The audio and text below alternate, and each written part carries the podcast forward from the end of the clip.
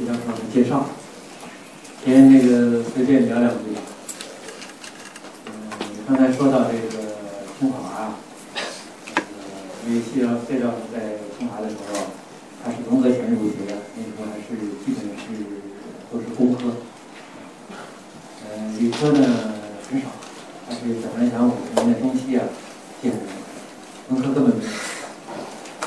但是应该说解放前的时候是不一样的。清华呢，这个二五年改大，就二五年的清华就正式改为一个大学校。但是呢，这个名字当时还是改的，还是叫清华学院，因为当时名字不能随便改，要跟美国人商量才行。因为清华呢不是教育部门主管，是外交部门主管。因为清华早期呢，因为它是跟美国有密切的关系，所以什么时候都要通过董事会，董事会基本都是美国。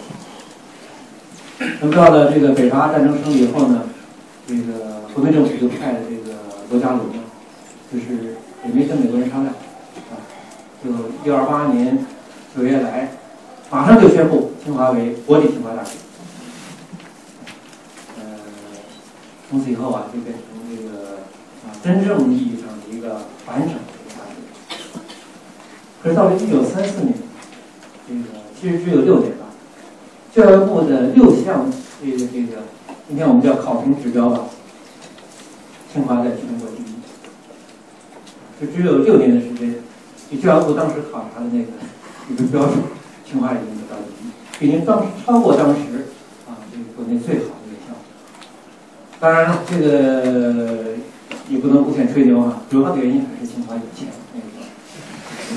因为这个松子赔款，它是它每年都是按速度交的，不像国内的那个很多当时的这个传统院校，因为当时这个政治也困难，很多那个钱啊都每年都不能及时到位，那个欠老师的薪资的情况在都有，那个这这是清华那个这个情况吧啊，那那个上个月呢？就先聊聊几句吧。上个月我去休假，这个跟一个我们国内现在一个很有名的学者啊，他也同时啊先做一些那个大学。我就跟他聊，我说你看这个这个一五二年院系调整啊，那个谁受益最大，谁吃亏最大？那个他给我的回答，他说复旦受益最大。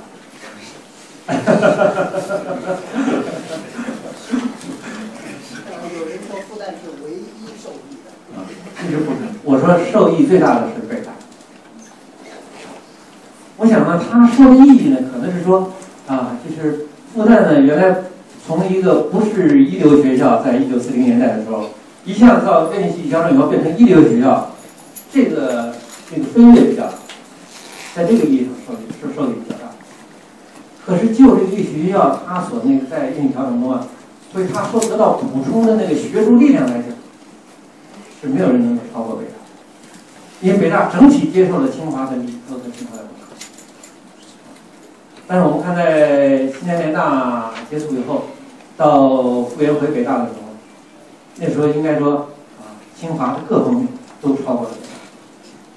不是我今天 离开北大，我在北大三十年以后说这个话，不是，因为呢，整个在西南联大时期，因为胡适不在，胡适整个在美国，所以呢，这个北大上受到很多。复员以后呢，不是没有继续回来，还是傅斯年在那儿撑着局面。所以这十十十年左右的时间，应该说北大的发展受到了影响。但是清华呢，是在西南联大，在行政在教育啊方面是主导，是吧？因为那个梅贻琦啊啊和这个清华的几个院长都在这个西南联大当院长。这个最明显的，我觉得就是今天讲讲中文系，啊？这个当时那个像闻一多啊，是吧？当然都都死了啊，闻一多啊，朱自清啊，这个当时啊最好的这种学者都在清华啊。那么即使到了这个解放以后，从清华过来到北大的中文系的老师，那也还是非常强，啊，像王瑶先生啊培养的那个，我最近三十年的那个那个北大中文系的主任，差不多都是出自王阳先生，对吧？所以呢，这个李克更不用说了，还有我们这什么两弹一星的什么元勋这些他们的鼻祖，是吧？这都是从那个啊那个那个老先生几位老先生说起来啊，那个都是都是都是。这个清华的确是不容易。我到清华以后，我觉得清华也不容易。为什么？博士班以后他什么都没有了，手里他的工科再加上一点别人的工科，是吧？在这种情况下，还能够维持一个国内一流大学，啊，还是不容易的。啊，这是随便没有我顺着他的那个这个讲法讲，那个讲那个玩念条条，其实受益最大的应该是你比如说，我们今天是复旦那个哲学系建系的系庆，是不是？因为五二年的时候，全国的哲学系全部都集中到北大，没有别的，没有哲学系，没有哲学系的老师，全部都到都到北大。然后慢慢随着那些其他的那些啊，这个科研单位和那个哲学系的成立啊，再再送走一些。你比如说五六年的时候，五五六年的时候成立社会科学院哲学研究所，嗯，金岳霖先生、蔡斌先生啊，有几位都到了这个研究所。后来又成立人民大学，又有一些老师去到人民大学，啊，嗯，包括复旦还有一些很多的武大一些高校成立哲学系，又从北大又分再分走一些。但总体来讲，那个时候不可能有第二个学校能跟北大的那个哲学系相比，啊，因为全国的老师全都到了北大，啊，所以从这个角度来看，北大确实，在五十年代的这个院系调整里面，啊，它的吃亏不大。当然，它以为农学院、农科工学院肯定也分走了，是吧？但是他得到的那个都是当时国内第一流。这是先先先先胡扯两两句啊。那个今天我这个论文呢，这个跟大家要这个讲的呢是叫做《论儒家的实践智慧》。嗯，这个是我三年以前写的论文。嗯，就是一三年呢，在这个雅典开这个世界哲学大会。嗯，大会就邀请我做一个四十分钟的大会报告。那个应该说这这机会还是不容易的啊。那个，但是呢，他呢就是已经把你分好组，就是你你你分在哪个组，是请你做报告哈。你的那个主题是分在哪个组已经确定了。我这个组就是叫实践组，所以对我来讲那，就相当于一种命题，是吧？但是因为他讲的那个实践就是说实践智慧呢，他是顺着希腊哲学这样来讲。那我们是吧？中国人，中国哲学家，我们提供的一个 报告，不能是按照那个希腊那么讲，是吧？所以我就提供一个关于儒家的这个实践智慧怎么看，所以就这个写这篇东西。这篇东西呢，呃，当时因为在在这个会上也不能念这么多，啊，也也不能念这么多。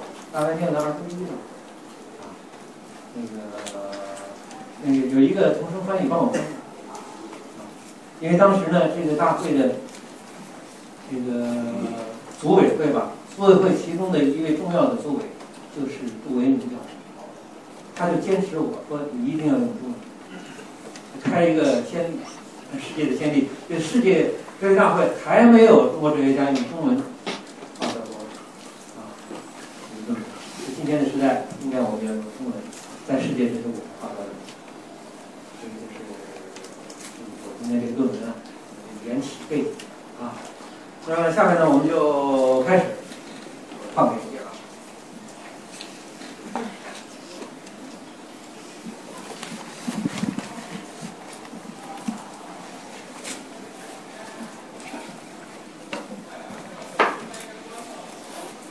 呃，中国哲学的传统呢，非常重视实践智慧。呃，可以说呢，实践智慧呢，呃，一直是中国哲学的主体啊，核心。呃，如果来看儒家呢，儒家从孔子以来啊，应该说啊，更强调哲学作为实践智慧的啊这个意义。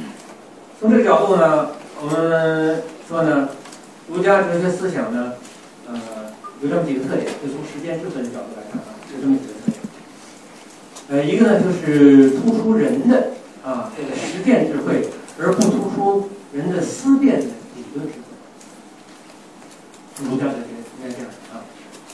那第二个呢，就是儒家的实践智慧呢，它始终啊强调以道德为基础，啊，从来不脱离德性。古希腊就在讲，它是不脱离德性。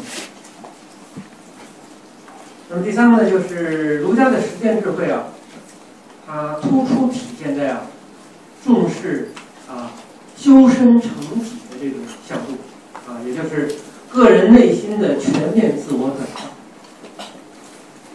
就是主要就是修身，强调修身，就是他的实践智慧特别强调修身。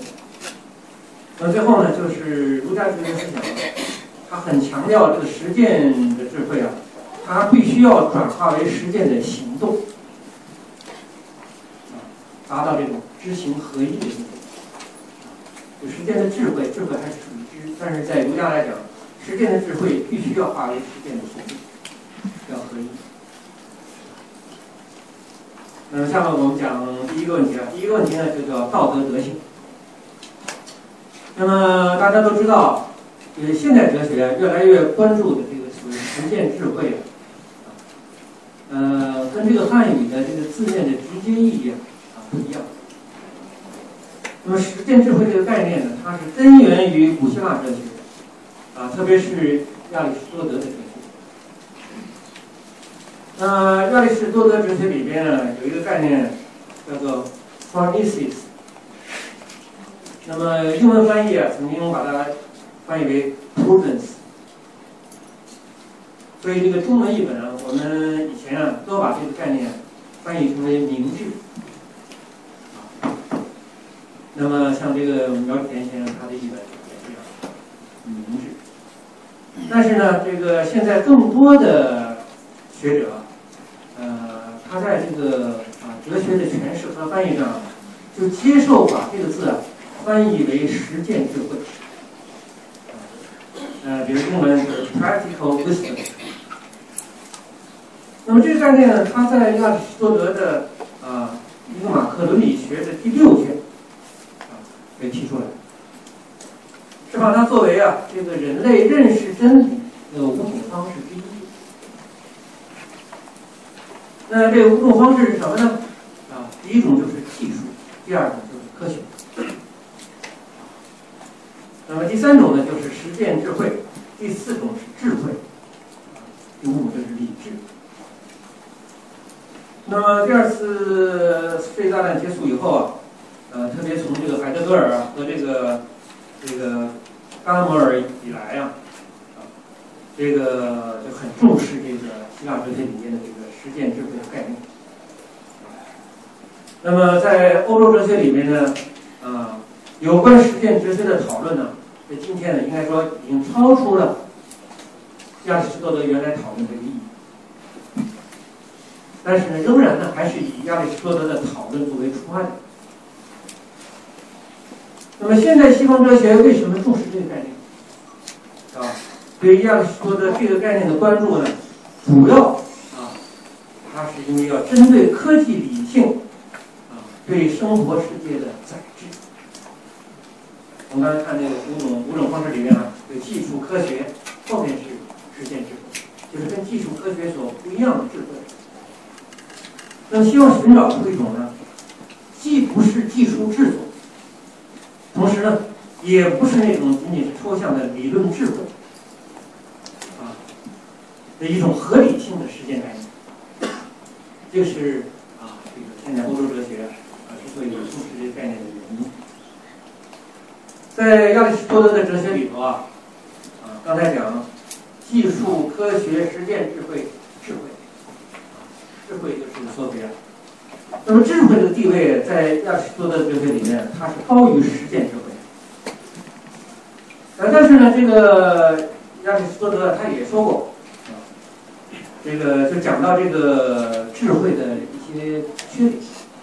他说，说人们啊称这个。阿那克萨格拉和泰利士，啊，把他们称为智慧的人，而不把他们称为实践智慧，为什么呢？因为人们看到啊，他们呢，就讲阿那萨格拉和泰利士啊，啊，他们的智慧啊，是对于自身的有益的事并无所知。啊，他们是智慧的人，可是他对自身有益的事无所知。啊，他们所知道的东西呢，是深奥的、困难的，非常人所及的，但是没有实用价值。因为他们所追求的呢，不是对人有益的东西，实践智慧是针对人的事情，那就是说，实践智慧它是追求啊，这个对人有益的东西。因此呢，照这个讲法看呢，实践智慧追求的呢，它是比较抽象、深奥、难懂，对人的生活呢没有实际的益处。而相比之下，实践智慧啊 f o r n e s i s 它追求的是对人有益的东西。那么这种有益呢，主要指的就是人世的善啊，在这个刚才讲的啊，这个这个这个跟这个阿那菩萨他们相比，主要讲的是人世的善。所以呢，这个实践智慧这个概念呢，它应该是啊紧密联系着这个善的实践。当然，这个亚里士多德他的说法很多样啊。那么智慧呢，作为啊，它是一个思辨啊理论。是一个理论的智慧，理智的智慧，不是实践性的，没有实践力的，它是只有真和假，但是不造成善与恶。这是我们看那个在亚里士多德哲学里头啊，他对这个概念的。因此呢，实践智慧的本意呢，啊，它应该是强调这个德性实践中的理智考虑、理性慎思的作用。就是在德性的实践里面，要包含有理智的考虑、理性的慎思，啊，是强调一种啊应对具体情境的那种啊理智的考虑。呃，但是呢，就像我刚才讲的，亚里士多德的哲学里头，这些东西讲的就是常常不清楚。啊，你比方说，啊，这个实践智慧跟这个亚里士多德所讲的伦理德性是什么关系？他始终没有一个明确的讲法啊，因此呢，这个实践智慧呢，呃，它有时候就被理解为啊，是一种工具性的方法。啊，呃，这也是啊，就近代以来啊，近代以来在西方哲学中啊，就是实践智慧啊啊，常常会脱离德性，成为聪明算计。这样一种智慧。亚里士多德本身，就是说他这个问题讲的不是很清楚啊。别人只想只是一种好像一种考虑，仅仅是一种慎思，是吧？那就把它变成一种聪明算计。就从近代开始对吧。那么回到儒家，由于这个 “foresis” 这个概念呢，啊，这个实践智慧啊，以前我们也常常把它翻译成明智。因此呢，如果对比的来看呢，在儒家哲学来讲呢，跟这个 p h r o n e s i s 比较接近的，应该是智的概念，啊，仁义礼智信等等啊，就是这些概念里，应该智智的概念应该跟这个 p h r o n e s i s 比较接近。那么，因此呢，当我们说到哲学的智慧，啊，呃，我们首先会想到呢，呃，中国古最中国最古老的词典。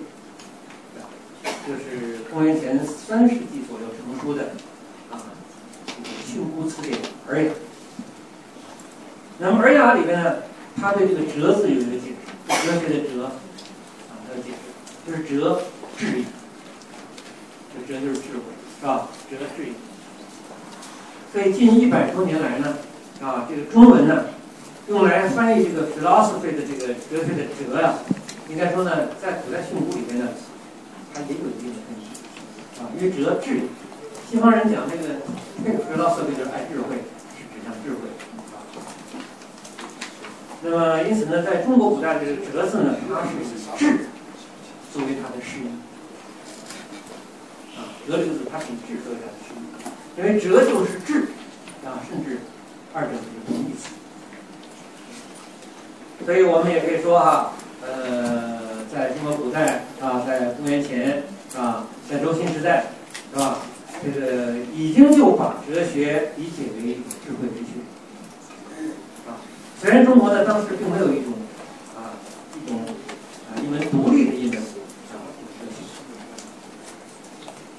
那么“智”这个字呢，在古代从之啊，就是底下没有那个日字，是吧？因此呢，它在春秋时代它是通用于知，知治啊，它是通用。那么到公元二世纪的词典啊，《释名》啊，刚才我们引的引的是《尔雅》啊，《释名》里面就解释这个“智”字，说“智”啊，知矣，无所不知也。呃，可见呢，在这个说法下啊，就是啊，他的意思是说，这个“智”啊是智慧啊，“知”呢一般是指知识。但是因为这个智啊，它不是普通的知识，是吧？它是高级的知识和能力，是吧？所以它是无所不知，呃，这是释名里边我们看到的这种解释啊。那么在春秋时代呢，这个智啊，包括到这个战国时代，智这个概念的解释啊，常常跟见结合在一起。见就是看见，看见。这这个，你比如说这个啊，这个五行篇啊，这个五行篇里边就说说见而知之智，所以跟这见有关系。见而知之，不是一般的知，因为见而知之智也。在这个《晏子》就是晏婴啊，《晏子》这个书里面也讲说，见足以知之啊，见足以知之者智也。很强调这个智慧啊，它需要跟见，是吧？有关系，跟见的经验要有联系，以这个经验为基础，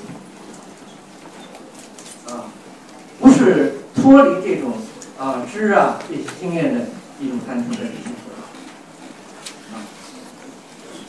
那么另一方面呢，我们看呢，在春秋时代啊，这个中国哲学里边啊，这个智这个概念呢啊。往往啊，它更多的是指知人，啊，知人是指知人而已，啊，就是呃与人与人的事物、人的世界相关的这种实践性的知识、实践性的能力，啊，智智是这样一种啊知识和能力。当然，它也是啊，由于它是啊。跟人的事物、人的世界直接相关，当然就是亚里士多德来讲，它是密切结合着有益于人的。它并不是啊对宇宙世界普遍事物的认识，质的强调不在那个方面，或者像啊这个前苏拉底时代的苏下的一样，它是特别要切题于人。你比如说《上书》里面讲说：“知人则知。”哲学的这“哲”字啊，他很强调是这个知人占据一个很主要的。那么，在这个《论语》里面，大家也看到啊，这个学生问知，啊，那么这个“知”呢，当然也包含着“智”的意思。孔子的回答是说：“啊，子曰：知人。”你问什么是知？知人。那孟子也说过这样的话：“什么是仁义礼智的智？啊，智所以知圣人。”其实这些呢，都表示呢，在古代儒家的思想里面，他看待的啊，这个哲学如果作为智慧来讲呢，它首要的它是认识人的智慧啊，所以这个哲学它的智慧呢，跟人的人的生活、人的本性、人的生命活动啊、人道的法则，跟这些直接相关。那么因此呢，古代哲学里面呢，啊，我们刚才看。所讲的这些哲啊、智啊，可以说都是实践者，实践者，不是那个索菲亚这种一般式。那么另外一个例子呢，就是在《周易》体系里，啊，这《周易》体系呢，很强调、很注重这种行动的实践智慧，啊，他把这个智慧表达为啊，你看他说：“知进退存亡。”知啊，在知什么？他不是笼统讲讲知人啊，是吧？知进退存亡，这进退存亡当然是指人的实践活动。知进退存亡而不失其正者，其为正人。就是你要知道人的这个行动进退存亡的具体节奏，但是不离于善，不失其正就是不离于善。那么这就是行动的实践智慧。所以古代应该说啊，哲啊、明啊、智啊等等，啊，应该说都包含有这个实践智慧的。那来看我们孔子，孔子呢，应该说啊，孔子谈人很多，谈智很少。那是不是孔子就啊对这个实践智慧就就就没有了解啊不重视？嗯，孔子讲过“智者不惑”，这个“智者不惑”的这个“智”呢，应该就是明。那么在《中庸》里头啊，讲三达德，三达德里智人勇，智还排在第一位呢，是吧？这个还在人的前面，这仁义礼智的人。这个中庸应该说，子思的作品是吧？他对智还是非常高度重视。呃，如果我们对比这个刚才讲的这个德的这个思想来讲，中庸之道可以说就是指理性对于实践情境的一种把握，啊，呃，他是从经验来的，啊，所以中庸呢，他对于智德的这种强调。跟这个亚里士多德啊啊，他对这个他讲这个实践智慧应该是一致的。那么谈到孔子啊，我们看《中庸》里面还有一个重要的观点啊，就是主张好学近乎智，是吧？好学近乎智。因为我们刚才讲的孔子，孔子好像比较少谈到智啊。可是我们看《中庸》里面讲说好学近乎智，我们的孔子是非常重视好学，啊，那么说好学近乎智的话，那孔子里面应该有很多东西就谈到啊，谈到近乎智的这些论述。所以按照这个，如果按照这个这个《中庸》啊这个讲法，好学近乎智，那应该说啊，这个可以给我们开启。了了解孔子的实践智慧的一个方式，一个诠释的方式。你比如说啊，这个孔子里面关于这个六言六必一段话，我，特别强调啊，好学啊，它本身有作用。那么在这段论述里边呢，我们可以总结这样的观点，就是好学的。它不仅是一种优秀的能力和特长，古希腊讲就德性，德性就是一个优秀的能力，啊，这好学呢，它不仅仅是一个优秀的能力和特长，应该说它也是一种心智的取向，而这个能力，这个取向，啊，它是指向于学习教育，也指向这个明智的能力。呃，如果这样看呢，我们说，其实，在孔子这个思想里边呢，他已经把这个伦理德性和理智德性，他已经结合起来。那么，所以在这个意义上，孔子里边讲的这些好学啊等等啊，包括好学所积累起来的这种能力，他应该说，也就是亚里士多德所讲，亚里士多德所讲的这个实践智慧。那么，特特别是这个六言六必的这种关联性的这种解释。跟亚里士多德主张啊，这个实践智慧的作用，以及呢，他讲啊，就是整体的德性中不能缺少理性，啊，那观点应该是一致的。不过呢，我想呢，在古代的儒家思想里头啊，对智的理解里头，最重要的恐怕还是孟子的思想。孟子对智的解释，就是是非之心。质疑啊，这个跟孔子和其他人都不一样啊。那么孟子这个思想呢，我们看呢，啊，他就把啊知、智、啊明引向了对于是非的道德辨识。那非是个道德的概念啊。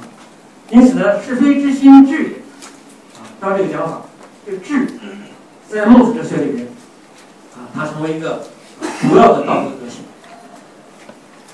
一个主要的道德德性。